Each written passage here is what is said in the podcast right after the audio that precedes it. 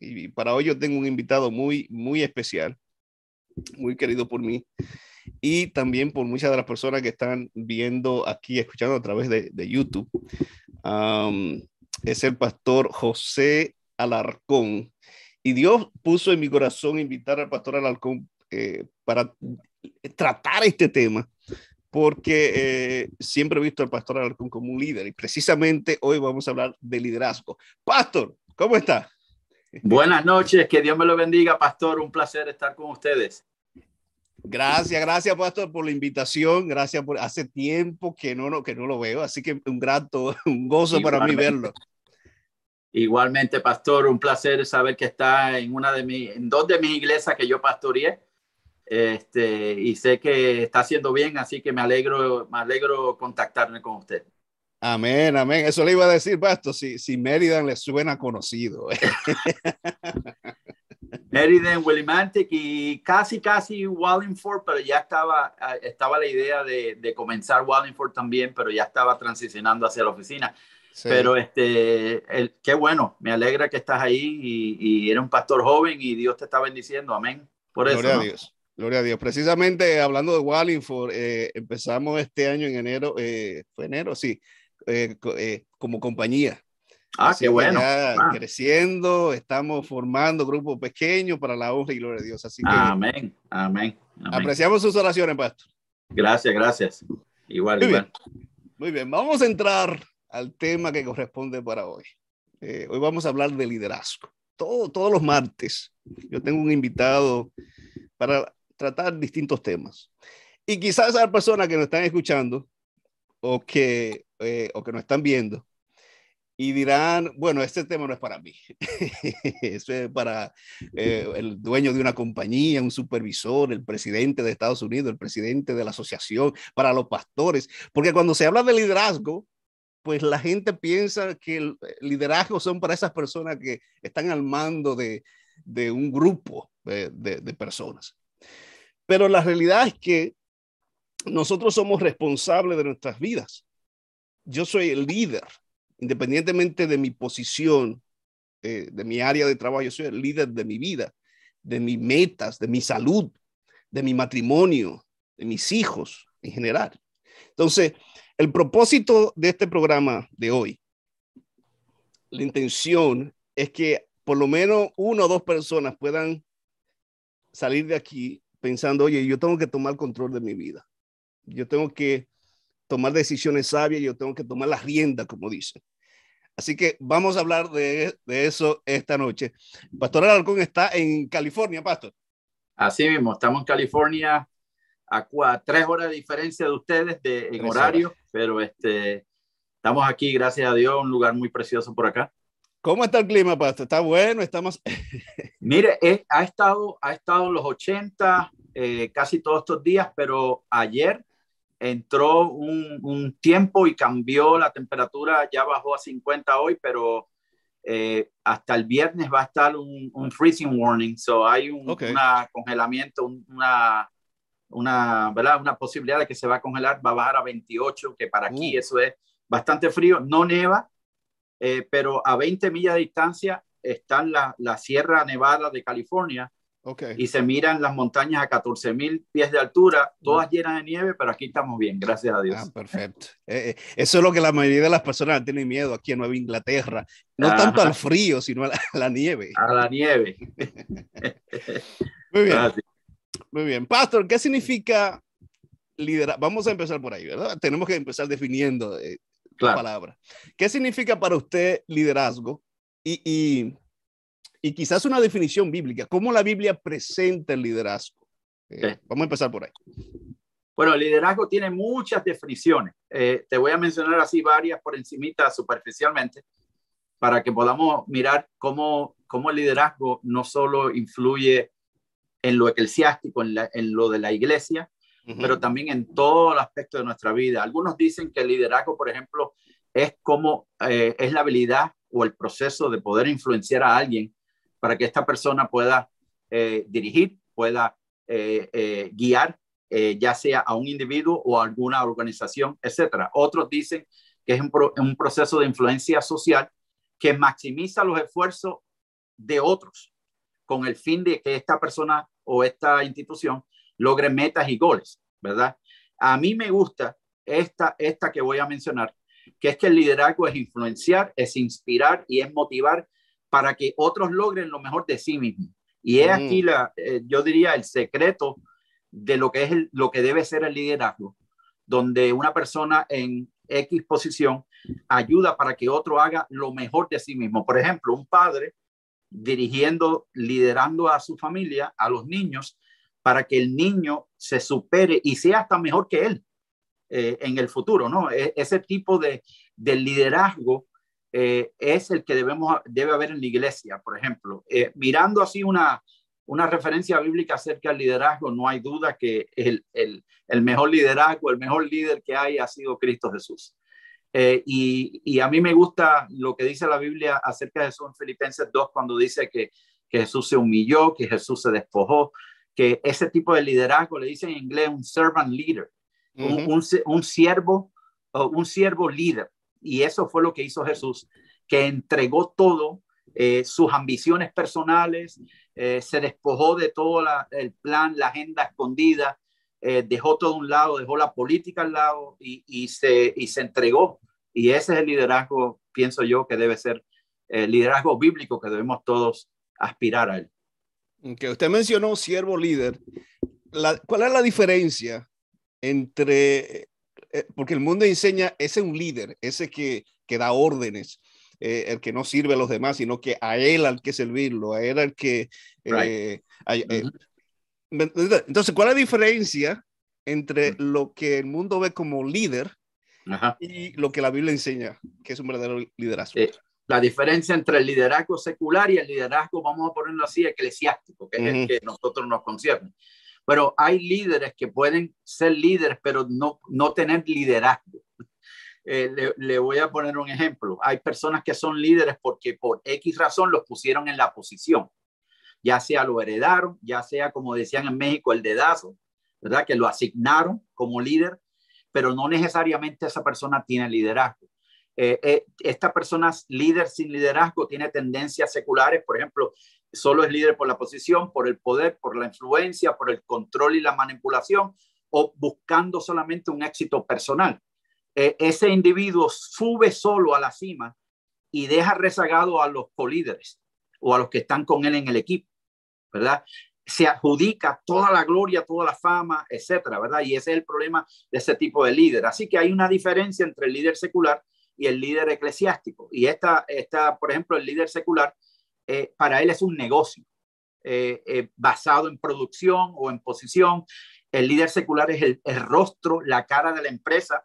O sea, como vaya él, va la empresa normalmente. Eso es lo que yo me acuerdo que yo trabajé para, antes de entrar a, a estudiar teología, yo trabajaba en una compañía que se llamaba Raytheon, que era de mm, electrónica, y entonces yo era asistente al, software engineer, pero el, el, presidente era la cara de la compañía, o sea, como iba él, iba la compañía, y entonces ese es el tipo de liderazgo secular, su mayor objetivo es producción masiva, acomodar lugar. Exalta, ese tipo de sistema exalta al líder sobre colíderes eh, y, y, ese es el, sistema. Sin embargo, el liderazgo eclesiástico es muy interesante porque es un ministerio. En otras palabras, es un servicio. Y es la diferencia, no es por producción, no es por buscar alguna otra meta, es, esto es un servicio de entrega, un ministerio. Es basado en sacrificio y en la salvación, ¿verdad? Del individuo. El líder eclesiástico no es el rostro o la cara de, de, lo que, de la entidad que se está dirigiendo, sino que el líder eclesiástico es la reflexión del líder mayor que es Cristo Jesús. Por lo tanto, aunque sea pastor, aunque sea presidente de una conferencia, aunque sea presidente de la Unión, ese individuo, aunque sea el líder, realmente siempre debe estar un líder mayor en este, en este aspecto es el Cristo Jesús el que debe estar eh, siendo el líder mayor. Su objetivo entonces principal es ser un medio o un instrumento de salvación que el líder mayor utiliza para que toda la entidad se beneficie, no solo él como individuo o ella como individuo. Es el líder eclesiástico junto a los líderes laicos y toda la congregación exaltan al líder mayor. Así que se busca el beneficio para honrar y glorificar a ese líder mayor, que en este caso es Cristo Jesús, ¿verdad? Eh, en el líder, entre el líder, eh, el liderazgo eclesiástico está claro, en nuestra iglesia está el pastor, están los líderes laicos y está el liderazgo congregacional, o sea, está la congregación completa que forma este tipo de pirámide. Y en, este, y en esta pirámide, eh, cuando el pastor, y no siempre es el caso, pero cuando el pastor está conectado con el líder mayor, que es Cristo, ¿verdad? Entonces su liderazgo refleja el liderazgo de Cristo. Y el liderazgo de Cristo siempre fue honrar al Padre y siempre fue beneficiar a todo aquel que le acepta.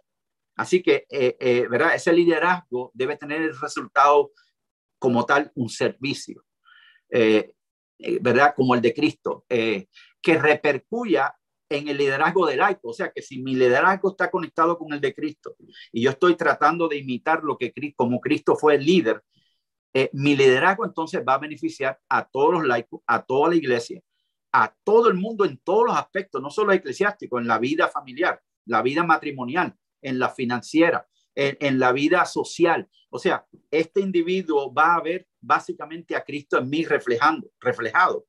Y, y es aquí la diferencia entre estos dos. Si el pastor basa su liderazgo en ambiciones personales o en posición o en política, encamina al laicado y a la iglesia en general en un camino peligroso donde se fomenta la, competencia, la división e inclusive la política sin escrúpulos. Y eso se ve algunas veces, ¿verdad? Cuando el líder eh, pastor, el líder de la iglesia, el líder de la conferencia no está conectado con Cristo. Así que el modelo, yo pienso a seguir de entre estas dos que se diferencian bastante, debe ser el modelo de Cristo Jesús que es un modelo servicio al prójimo, un modelo de humildad y de sacrificio, es un modelo instituido, instituido antes, dice la Biblia, antes de la fundación del mundo, porque dice Primera de Pedro, que dice Primera de Pedro eh, 1, 20, dice, ya destinado desde antes de la fundación del mundo. O sea, que Cristo se sacrificó, Cristo se humilló, Cristo se dio como un líder eh, siervo desde antes de la fundación del mundo, pensando en que nosotros debemos seguir el mismo paso. Así que ese para mí es la diferencia entre ambos liderazgos. Eso, eso que usted mencionó, esos principios, y yo quiero que, esté, que estemos claros que están escuchando y nos están viendo, eso aplica en relaciones matrimoniales. Correcto. Relación de amistad. O sea, ¿cómo, cómo, es, cómo un esposo, un esposo llamado a ser un líder del hogar, el líder, o sea, un líder y al mismo tiempo un servidor de su esposa y viceversa, de los hijos, de los amigos, etcétera. O sea, que esos principios que usted mencionó en el aspecto eclesiástico también aplican a, en general a relaciones común y corriente, matrimonios y, relaciones de amistad. Inclusive en un matrimonio es esencial porque mm. esto, esto derrumba, derrumba las ideas sociales que hay por ahí de que el hombre tiene que pisar o dominar a la mujer, eh, ¿verdad? Eh, en vez de verse en un equipo. O sea, eh, cuando un líder eh, asiste o, y mira que los demás que están al lado de él se mejoren, entonces se forma un teamwork, un equipo. ¿Me entiendes? Entonces el matrimonio es de igual.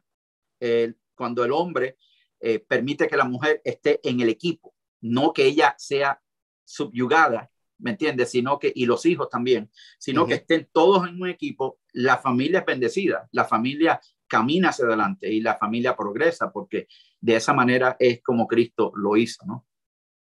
Denos, Pastor, un ejemplo, quizás en la Biblia hay muchos ejemplos, pero eh, por lo menos uno que le llegue a la mente, un ejemplo eh, de demostración de liderazgo, para que la persona, porque ya usted definió lo que es liderazgo, ahora quizá en forma de ejemplo, a manera de ilustración, para que podamos entender mejor qué es lo que Dios espera de nosotros.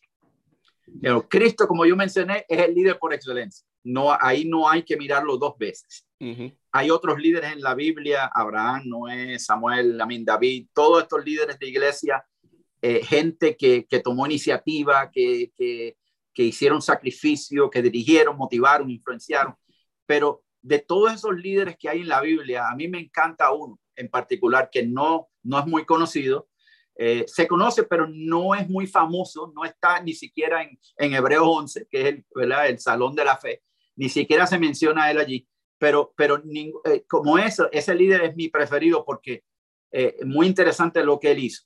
Sus principios de liderazgo influyeron las administraciones de Moisés, la administración de Jesús como con sus discípulos eh, y hoy en día impacta millones y millones de cristianos en el mundo eh, y creo que nuestra iglesia debe ser impactada también por ese tipo de liderazgo de este hombre, pero estamos un poquito rezagados e incrédulos al respecto. Pero esta persona, este liderazgo bíblico que yo, eh, ¿verdad? Como dije, Cristo primero, pero este individuo me, me llama mucho la atención, es que este hombre aconsejó y, se ocultó de la fama, por ejemplo, él aconsejó y ayudó a toda la nación de Israel, aconsejó y desarrolló el liderazgo de Moisés, eh, ¿verdad? Y su liderazgo fue imitado por el propio Jesús. Eso me dice a mí que el liderazgo de este hombre realmente valió la pena porque Jesús, cuatro mil años después, imitó el liderazgo de este hombre y su liderazgo es recomendado para hoy, eh, ¿verdad? Por el mismo Jesús. Ese nombre se llama Jetro, mm. el suegro de Moisés. Y para mí ese, ese hombre que simplemente era un, un, un, un farm, un agricultor que tenía ovejas y tenía animales y ¿verdad? Que tal vez no era tan importante, eh, no tenía la fama, hasta, hasta el momento que Moisés se encontró cuando salió de Egipto, hasta allá, hasta, hasta Madián, eh, cuando se encontró con él, fue que entonces se menciona el nombre de él. Eh, y de ahí no se menciona otra vez hasta más adelante en otra parte, pero muy poco se menciona de él. Pero este hombre, cuando Moisés ya no podía más, cuando Moisés estaba estresado, su liderazgo estaba a punto de colapsar, eh, su suegro le recomendó principios celestiales y eternos, que para mí son poderosos. Y estos se encuentran en Éxodo 18. Eh, este, este, este versículo siempre yo lo utilizo, Éxodo 18, 19 al 21. Lo utilizo cuando doy seminarios acerca de este tipo de liderazgo. Y, y permítame leer, pastor, este versículo. Dice, oye ahora mi voz, yo te aconsejaré, le dice él a Moisés, y Dios estará contigo y estará con el pueblo delante de Dios. Y somete todos los asuntos de Dios y enseña las ordenanzas y las leyes y muéstrales el camino por donde deben andar y lo que deben de hacer. Versículo 21, más escoge tú de entre todo el pueblo varones de virtud, temerosos de Dios, varones de verdad que aborrezcan la avaricia y ponlo sobre el pueblo por jefes de millares, de centenas, de cincuenta y de diez. No parece mucho buen consejo lo que hay ahí, aparece medio algo, tú tienes que descifrar lo que dice ahí pero el, el consejo de él es el principio de Jetro. se llama en el mundo de los grupos pequeños el principio de Jetro. Y no solo alivianó la presión y el estrés de Moisés, pero organizó a Israel en clanes, en familias, y más adelante esto conllevó a, las tribus, a la formación de las tribus en Israel. Eh, le dio estructura, orden, organización a la nueva entidad de Israel. Acuérdense, era nueva porque 430 años metidos en Egipto, eh, eran nuevos básicamente. Entonces su principio de liderazgo propone colaboración mutua, propone entre, entrenamiento masivo, propone confianza en líderes propiamente preparados. Eh, el principio de Getro es reconocido mundialmente como grupos pequeños o grupos celulares. Jesús mismo lo utilizó, es el principio que utilizó Jesús. Jesús solamente tuvo 12 nada más. Así que eh, este principio que estableció, ayudó a desarrollar el ministerio terrenal de Jesús, eh, es esencial. Jesús lo recomendó en Lucas 9 y en Lucas capítulo 10 cuando envió a individuos en grupos pequeños de dos en dos a hacer la obra misionera, ¿verdad? Es un principio divino eh, y nuestro mismo Dios es un líder que comparte ese, ese liderazgo porque Él está en un grupo pequeño. El Padre, le dicen en inglés de Godhead, en la Trinidad. Está el Padre, el Hijo y el Espíritu. Es un grupo pequeño, básicamente, ¿verdad? Y, y, y, tiene, comparte su poder, su influencia, su gloria eh, entre todos ellos, entre los tres. De igual manera es el concepto de los grupos pequeños, ¿verdad? Que todo eh, es para beneficiar a un grupo pequeño completo. Y es una bendición poderosa este tipo de liderazgo que este hombre simplemente le aconsejó a su, a su yerno eh, y fue una, una transformación completa para Israel. Y hoy en día Jesús, como dije, lo, lo continuó y todavía hoy en día muchas iglesias por ahí. Eh, cabe mencionar, por cierto, que hace unos años atrás la División Norteamericana y la Conferencia General enviaron una delegación a, a Corea, a Seúl, en Corea, para indagar cómo David Choi controla la iglesia más grande del mundo, cómo la formó y cómo puede la iglesia adventista eh, dirigir iglesias, meta iglesias, ¿no? Iglesias mayores.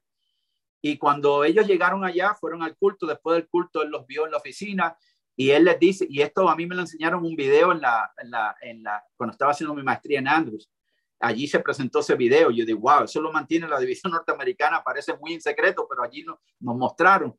Y, y, en el video se ven ellos esperando y luego él los, los pasa a la oficina y le dice, ¿quiénes son ustedes? Entiendo que son de la iglesia ¿quiénes son? Oh, venimos de la conferencia general, etcétera. Queremos saber cómo usted formó esta iglesia, cómo la dirige, cómo puede eh, dirigir una iglesia de, de 800 mil miembros en aquella ocasión. Ahora creo que está cerca del millón casi de membresía. Entonces, ellos querían saber y él les dice, ustedes son adventistas y vienen a mí. Y él abre otra puerta detrás de la oficina y le muestra su oficina personal y en la oficina personal él abrió un gavetero grande así de dos puertas. Cuando lo abrió, todos los libros rojos, mi hermano. Tremendo. Libros de la hermana White. Y él dice, yo saqué los principios de, los, de la escritura de la señora White.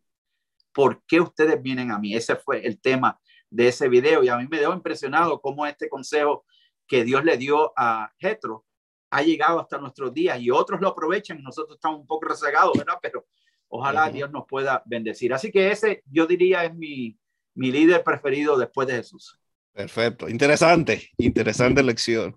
De paso, lo que nos están escuchando eh, por Radio Asis o a través de YouTube o Facebook, eh, especialmente las visitas, tenemos grupos pequeños. Si usted está en el área, ya sea en Wallingford, que precisamente ayer, Pastor, estaba dando un entrenamiento de grupos pequeños. Amén. En Wallingford, eh, para la iglesia de Wallingford, porque estamos empezando con los grupos. En Maryland ya desde el año pasado tenemos grupos pequeños. Pero le quiero eh, eh, compartir a todas las personas visitas que están en el área, Maryland, Wallingford, en el área aquí. Si usted quiere unirse a un grupo pequeño, comuníquese con nosotros. Vamos a ver. Y, y es una oportunidad. Hay personas que van allí que quizás no, no, se atreven a entrar a un templo, el temor o lo que sea, o la reputación que tienen las iglesias, y se sienten más cómodos asistiendo a, un, a una programación informal donde se puede orar y se puede compartir testimonio y estudiar una porción de la Biblia. Así que les, les recomendamos que asista, independientemente de qué denominación usted pertenece, acompañen en uno de esos grupos pequeños. Amén. Se desarrollan liderazgo allí. Así es. Muy bien, Pastor, vamos a seguir con el tema. Vamos, vamos a, vamos a decir que ahora hay personas que dirán, ok, yo reconozco que debo de tomar el control de mi vida. Eh, que debo, porque el liderazgo envuelve tomar decisión. Un líder debe de tomar decisiones.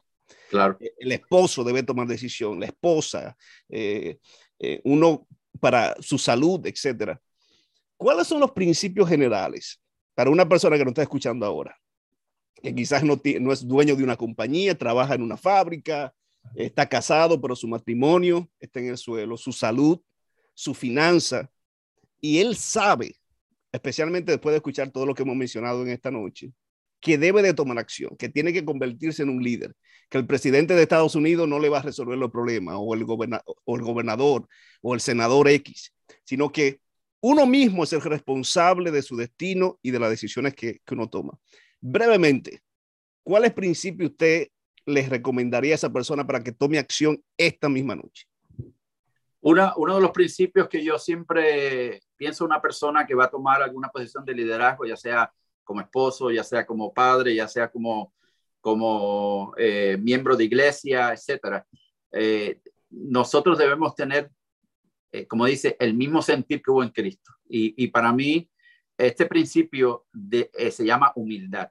Eh, en otras palabras, si usted va eh, a buscar ser líder de su familia, va a buscar cambiar su tipo de liderazgo porque tal vez no le ha dado resultados, buen resultado, y usted quiere que tener un liderazgo de transformación, un liderazgo que no solo se transforme el que usted le da liderazgo, sino usted mismo.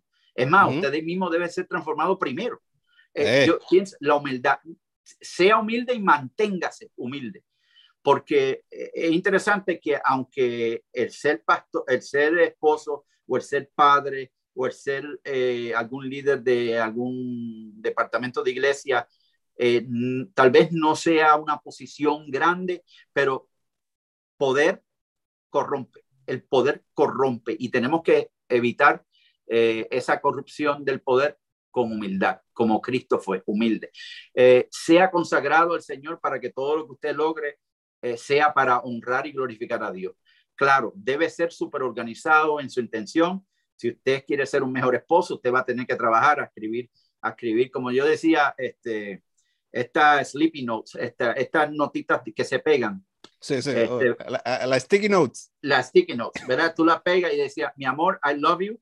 Cositas así, si usted quiere cambiar, hágalo. Si usted quiere decirle a su hijo, a su hija que usted la ama, dígale. O sea, esto es cuestión de ser organizado, de tener un plan de trabajo, pero siempre que ese plan de trabajo tenga el resultado de ser misericordioso. Yo pienso que la misericordia para con su esposa, para con sus hijos, para con sus miembros de iglesia, para con sus compañeros de trabajo en su escuela, donde quiera usted esté, que la gente diga, esta persona es humilde, es misericordioso, eh, se puede confiar en esta persona porque en inglés dice, he kept it simple, ¿verdad? lo mantuvo simple. Eh, es una persona que tiene liderazgo, pero no abusa del liderazgo. Y ese para mí debe ser un principio esencial en cómo nosotros podemos arreglar nuestro matrimonio, cómo podemos arreglar nuestra relación con nuestros hijos, cómo nuestros hijos nos van a mirar a nosotros que digan, wow, mi papá es misericordioso, mi papá me ama, mi papá acepta lo que yo hago, porque hay muchos padres, habemos muchos padres que eh, lamentablemente con nuestra actitud, con el body language, también lo que hacemos es que humillamos a nuestros hijos y los degradamos cuando nuestros hijos deben estar arriba, la esposa debe estar arriba. Entonces, eh, ¿verdad? Ese tipo de, de, liderazgo es de Cristo y toma mucho, conlleva mucho cambio, mucha transformación del corazón. Wow, poderoso. Si hay una palabra que yo quisiera, las personas que nos están escuchando, eh, que, recuerden de este tema, que relacionen con liderazgo. sinónimo de liderazgo es humildad y servicio. Exacto. Uno no puede dar lo que no tiene. Y si uno tiene algo que está dañado, pues cuando comparte lo que tiene, pues va a dañar también a la persona. Llámese su pareja, llámese un hijo, llámese un amigo, un compañero de estudio, compañero de trabajo. Todos, quiero que sepan aquí, todos, todos, todos somos llamados a ser líderes. Algunos tienen una responsabilidad más grande que otros, pero todos somos llamados a ser líderes. Para los que dicen, pastor, nah, eso no es para mí. Eh, los que dicen, sí, mi matrimonio no está bien, mi, mi finanza, mi salud, yo, el doctor me dice, haz esto, haz aquello, y yo me siento en el mueble, llego de trabajar a comer eh, pizza, comer y paso toda la noche allí. ¿Cuál es la consecuencia? Porque esas personas que todavía no entienden las ramificaciones, las consecuencias. Eh, yo me atrevo a decir, antes de dar la oportunidad, Pastor, que cuando un líder no toma decisiones sabias, no solamente él se afecta, como padre, como esposo, como jefe supervisor en una compañía, como miembro de un vecindario, sino que se afectan las personas. Pero ¿cuáles son las consecuencias para ese hombre o para esa mujer que sabe que en este momento debe tomar una decisión y no la toma o no se atreve o no le interesa tomar? Mm, buena pregunta. Eh, interesantemente, eh, los, hay algunos principios en el liderazgo que, que, uno debe mirar, por ejemplo, en el mundo adventista. Nosotros vinimos a esta iglesia eh, y nuestro mensaje es poderoso. Es un mensaje no solo evangelístico, un mensaje de salud, es un mensaje de, de beneficio para todos, que, que alcanza todo aspecto, no solo espiritual, sino físico, emocional, eh, ¿verdad? Cubre eh, ¿verdad? Como dice the umbrella, eh, la sombrilla que cubre todo ese, eh, lo que es el Evangelio de Cristo, cubre todo aspecto, como usted mencionó, en el hogar financiero, en la iglesia, en la sociedad, ¿verdad? En general. Y hay un principio que, que yo pienso cuando nosotros tomamos malas decisiones, porque hay individuos en la Biblia que tomaron malas decisiones, te puedo mencionar a Lot, ¿verdad? Que tomó malas decisiones eh, otro, la esposa de Lot, ¿verdad? Y, un sinnúmero de otras personas que tomaron malas decisiones. David tomó malas, Moisés tomó malas decisiones. Pero, pero dentro de este liderazgo que uno eh, quiere establecer o debe establecer, hay una palabra, un principio que se llama ser balanceado. Eh, mm. Porque cuando uno es balanceado en la espiritualidad, por ejemplo, donde uno escudriña la palabra de Dios, hay gente que es súper espiritual, pero en la vida cotidiana, cuando tú los miras, están desbalanceados totalmente. o en su liderazgo están desbalanceados. O sea, nosotros debemos ser individuos balanceados, donde nuestra vida espiritual sea importante y sea una prioridad, donde nuestra vida cotidiana, la iglesia es importante, por ejemplo, pero no es lo más importante. Mm. Nuestra familia es muy importante, porque habemos muchos de nosotros, este pastor, no diga nadie, los pastores somos culpables, muchos de eso, que nos entregamos en la iglesia, nos sacrificamos y nuestra familia está destruida. Entonces, eh, ahí debe haber balance, debe haber balance en nuestro liderazgo, que imitemos a Cristo en, en todo, ¿verdad? Para todo y en todo lugar, todo momento, no es solamente en la iglesia, porque cuando hay muchos que somos líderes en la iglesia, pero cuando vamos a nuestro hogar, cuando se cierra la puerta de nuestro hogar, nuestros hijos, nuestra esposa, o nuestro esposo están destruidos por, por mi, mi falta de misericordia, falta de buen trato, etcétera. Así que ser balanceado es esencial y ser balanceado es pensar antes de actuar, por ejemplo. Ser balanceado es saber las prioridades, valorar eh, lo que otro trae a, a, la mesa, ¿verdad? Eh, es organización, es compartir y delegar, es ser flexible, es poder ayudar a otro a mejorar, es enfocar a largo plazo, a corto plazo, es buen trato, es conocer las limitaciones de uno también. O sea, eh, eh, todo eso conlleva a ese balance que necesitamos como individuos para poder ser un buen esposo, poder ser un buen padre, poder ser una persona que, que es un buen mayordomo de lo, de lo que Dios nos ha dado, etcétera. O sea, todo en la vida tiene que ver con ese balance. Eh, hay pastores que son buenos predicadores de, digamos, de profecía, pero no predican otros temas. Entonces, aún nosotros también debemos ser balanceados en todos los aspectos. Un buen predicador, buen administrador, una persona que es un pastor de verdad, ¿verdad? Un, shepherd que visita, que ama a los miembros. Toda esa combinación, ese balance es esencial para cada uno de nosotros. Uh -huh. Interesante que usted mencionó la prioridad de la, familia. Eh, Dios, la familia y, y, la iglesia, o para la persona que, que, que, eh, que, no es pastor o que no está en la iglesia, después de la familia, o sea, está Dios, está la familia y luego el trabajo. Correcto. Porque hay personas que eh, uno de boca dice muchas cosas, usted lo sabe basta. Eh, decimos, sí, la familia, la salud es muy importante, pero en cuanto a acciones, eso queda en último lugar. La persona hoy en día se va a una compañía, una, una fábrica, trabajan 80 horas a la semana. Exacto. No hay tiempo de calidad para la familia, se están enfermando y el dinero que ganan, todo el dinero que ganan, lo tienen que gastar en hospitales, y luego no hay tiempo para estar en familia porque hay deudas y problemas y enfermedades. O sea que el orden de prioridades está como descontrolado en este mundo en el que estamos viviendo. Entonces, tomar liderazgo significa poner tus cosas en orden, buscar a Dios sobre todas las cosas, una relación con Dios, pasa tiempo de calidad con tu familia. Yo siempre digo, pastor, cuando me mencionan eh, ¿cuántas iglesias tú tienes en el distrito? Yo, yo digo cinco, porque tengo, tengo cuatro, pero tengo que incluir a mi familia, número uno. Ah, eso es así. familia número uno. Muy bien, el tiempo se nos ha pasado. Increíble como el tiempo pasa cuando uno está eh, eh, disfrutando de, de, un buen tema. Pero tengo una última pregunta, es sencilla, y hasta cierto punto usted la ha respondido, pero quisiera que abunde un poquito eh, en ella. ¿Quién es nuestro líder? líder principal. Y quisiera que me mencione una o dos características de ese líder que nosotros, de, de, de, las tantas, pero una o dos características que nosotros deberíamos de aplicar a nuestras vidas, independientemente de quien nos esté escuchando, sea la persona más humilde, que trabaja en una posición bien humilde o, o, una posición bien alta, ¿verdad? que alcanza hasta el presidente de, de un país, o lo, claro. que aplica todo. Sí. Mira, e, ese líder yo diría el líder ideal. Tú estás hablando del líder ideal. El líder ideal es aquel que, que puede controlar el deseo de la ambición personal, de, eh, o sea, comparte el éxito con otros.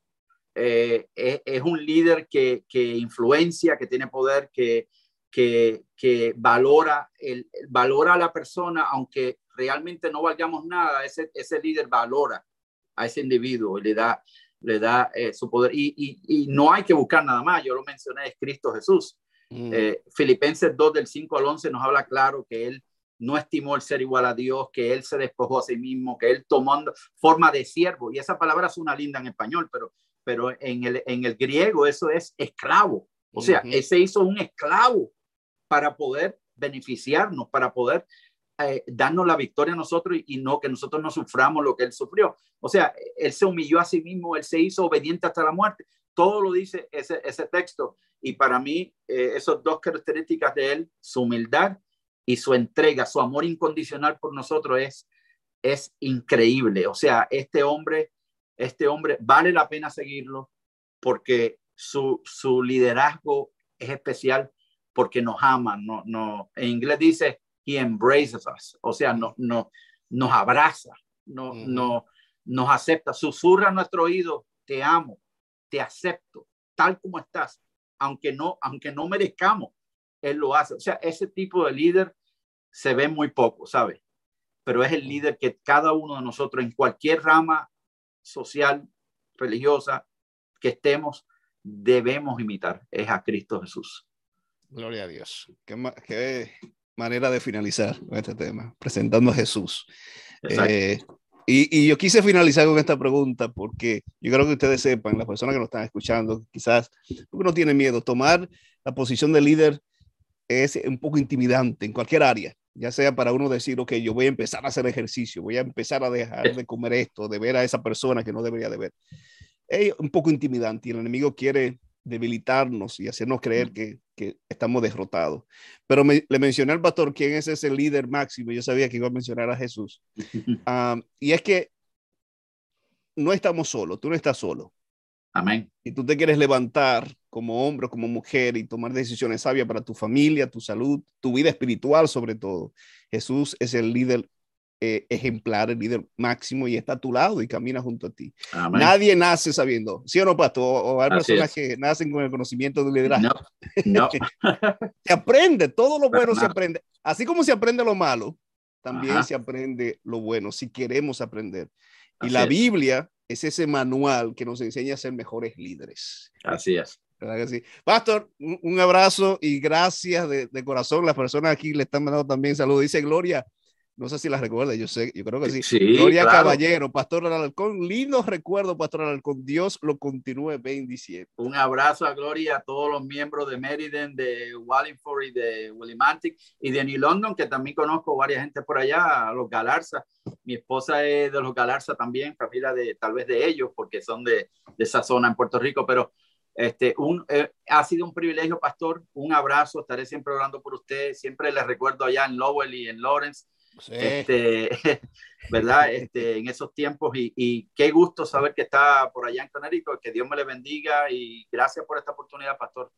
Ore por nosotros acá, estamos, eh, tengo dos iglesias americanas y los tengo en evangelismo, mi hermano, en, los cuatro años, tres años que llevo por acá. Eh, eh, se ha bautizado un montón de gente y, y americanos no hispanos, americanos, y ha sido una bendición y los tengo corriendo con evangelismo para la gloria de Dios. Gloria a Dios, gloria a Dios. Así, es. Vamos a seguir orando por usted, Pastor. Un saludo a todos por allá. No quiero despedirlo sin antes pedirle que ore por nosotros. Seguro. Eh, eh, ore por lo que nos están escuchando, ya sea a través de la radio o a través de, de YouTube o Facebook, uh, para que Dios derrame bendición sobre cada uno de nosotros. Así haremos. Querido Padre que estás en los cielos, gracias porque eres un Dios especial, un Dios de amor y misericordia. Gracias, Padre, porque no hay que mirar mucho más lejos, solo a ti, Señor. Fijarnos, como dice la palabra en hebreo, mantener nuestros ojos fijos en Cristo Jesús.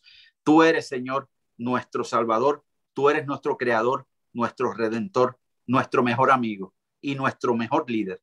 Y queremos, Padre, en todas las diferentes situaciones, ya sea un liderazgo de trabajo, un liderazgo social, un liderazgo de iglesia, un liderazgo en, la escuela, en diferentes, eh, como padre, como esposo, Señor, que cada una de esas posiciones de liderazgo nosotros podamos imitarte en el amor, en tu misericordia, en tu paciencia, en tu valorización de, de las otras personas, Señor, y en tu entrega sobre todas las cosas, que cada uno nos entreguemos a ti y nos entreguemos a servir a nuestro prójimo y a nuestra iglesia en una forma especial.